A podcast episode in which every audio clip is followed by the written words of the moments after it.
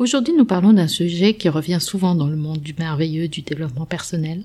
J'ai nommé la loi de l'attraction.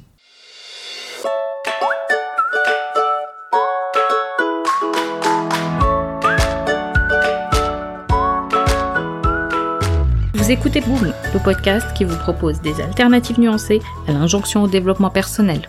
Hello les amis, je suis Nadia Fiolnouri et durant les dix dernières années, je me suis passionnée pour les méthodes de développement personnel. Et ce que j'ai réalisé, c'est qu'il y a des injonctions et des généralisations qui peuvent être mal interprétées au point de vous causer de la souffrance, frustration, culpabilité, dépréciation de soi. Mon challenge avec ce podcast est de vous donner un condensé d'outils pour réfléchir à comment vous pouvez appliquer ces idées nuancées, peu importe la saison de vie dans laquelle vous vous situez. La loi de l'attraction, c'est quoi au juste? Pour simplifier, la loi de l'attraction se base sur l'idée que des pensées positives ou négatives vont créer des expériences positives ou négatives. À travers donc des affirmations souvent positives, on serait en mesure de créer les résultats positifs qu'on veut, ou comme on dit dans le jargon, manifester ces résultats. Jusque-là, l'idée n'est ni révolutionnaire ni aberrante. Beaucoup de gourous du développement personnel ont établi ces idées avec des objectifs différents. Il y a Napoleon Hill avec son idée de comment faire de l'argent avec ses pensées, en passant par Tony Robbins et comment vivre à son plein potentiel. Puis il y a eu ce fameux livre slash film The Secret qui nous explique que nos pensées créent ce qu'on a dans la vie avec une forme de positivisme toxique. Et c'est exactement de cet angle-là que je veux vous parler aujourd'hui. Il y a d'abord une vérité indiscutable. Nos pensées sont extrêmement puissantes et notre perception peut influencer beaucoup nos résultats. Quand on se dit que quelque chose est possible ou impossible, on est quelque part déjà en train de définir un résultat possible. Alors, je vais vous donner un exemple. L'idée de ce podcast est dans les cartons depuis 2019. La première pensée que j'avais est que c'était possible de créer un podcast. D'ailleurs, à l'époque, j'ai commandé tout le matériel nécessaire. Mais j'avais une deuxième pensée qui est cette fois liée à ma perception de ma réalité. J'étais épuisée et m'engager pour un podcast allait être compliqué dans mon quotidien. Cette simple pensée a eu le pouvoir de bloquer tout le processus et j'ai mis plus d'un an avant de réellement publier un premier épisode. Et ce qu'il y avait de plus puissant que ces deux précédentes pensées, c'est vraiment le moment où j'ai décidé de passer à l'action. Un jour, j'ai décidé des actions que j'allais faire pour publier le podcast. Je n'ai pas attendu, par exemple, que l'univers s'aligne pour me créer ce résultat. Je me suis juste assise à mon bureau, écrit un script pour un premier épisode, installé le matériel, enregistré plusieurs fois d'ailleurs, et publié. Et la seule pensée positive n'a pas manifesté ce résultat. J'aurais pu rester encore là pendant un an à me dire je suis capable de créer un épisode de podcast, mais sans vraiment le créer. Donc c'est l'action finalement qui a créé le résultat. De la même façon, si j'avais continué à alimenter la pensée que ma vie était épuisante, que publier un podcast était compliqué, que je n'aurais pas le temps ou l'énergie de le faire, je n'aurais pas obtenu le résultat que j'ai aujourd'hui, c'est-à-dire un podcast qui est publié chaque semaine. Parce que cette pensée m'aurait empêché de passer à l'action et véritablement créer le résultat que je voulais. Et comme avec la positivité toxique qu'on a abordée dans l'épisode 1, et celle des ondes positives, la lecture de cette loi de l'attraction avec l'angle, entre guillemets, manifesté avec des affirmations, visualisations ou pensées positives, ce qu'on veut attirer à soi, me paraît assez dangereuse. D'abord parce que nos cerveaux humains peuvent entrer aussi dans ce qu'on appelle la dissonance cognitive.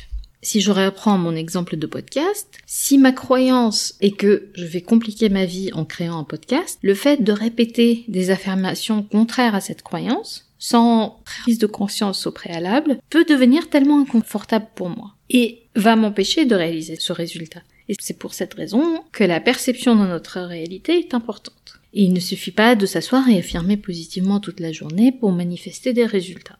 De la même manière, la visualisation telle que nous la pratiquons en sophrologie va inviter des pensées positives mais qui vont être en lien avec notre ressenti de bien-être. Elle est là la différence. Pourquoi donc certaines personnes affirment que la loi de l'attraction marche? Ben, Une des explications qui m'apporte une satisfaction va se situer au niveau, encore une fois, des biais cognitifs. Nos cerveaux humains sont conçus pour nous éviter la souffrance.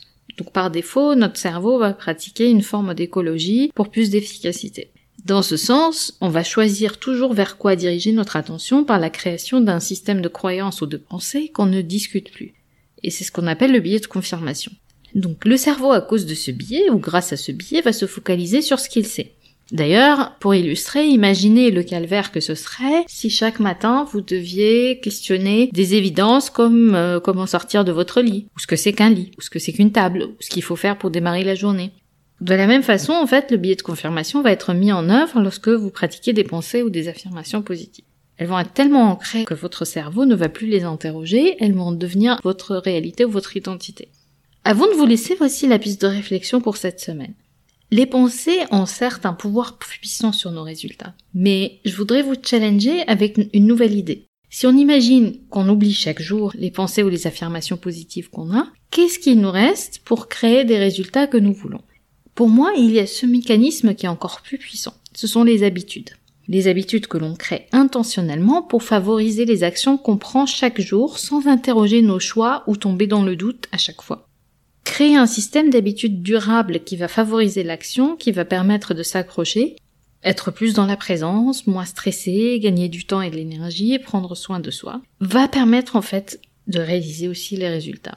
Et si ce sujet des habitudes vous intéresse, je vous invite vivement à télécharger le workbook gratuit qui s'appelle Créer des habitudes durables qui est disponible sur mon site. Et dans ce workbook, je vous guide pas à pas pour identifier les habitudes que vous souhaitez intentionnellement créer pour améliorer un ou plusieurs aspects de votre vie faire plus de sport, manger sainement, être plus productive ou productif, atteindre vos objectifs. Ce workbook est disponible sur go.sofrolab.com slash habitude avec S au pluriel. Et je vous mettrai dans les notes de l'épisode le lien pour que vous puissiez le télécharger et faire les exercices que je vous propose dans ce workbook. Pour conclure, rappelez-vous que ce n'est pas parce que vous appliquez les bonnes méthodes que le bonheur vous est dû. Vous retrouverez les notes et les liens vers les références citées dans l'épisode sur boom.sofrolab.com. J'ai hâte de vous parler vendredi prochain sur votre application de podcast préférée. En attendant, nous pouvons continuer la discussion. Vous pouvez me retrouver sur mes réseaux sociaux via nedia.sofrolab.com. Ah, juste une dernière chose, je compte publier des épisodes supplémentaires en bonus de façon moins régulière. Le meilleur moyen de vous assurer de ne rater aucun épisode est de vous abonner sur la plateforme de votre choix pour recevoir une notification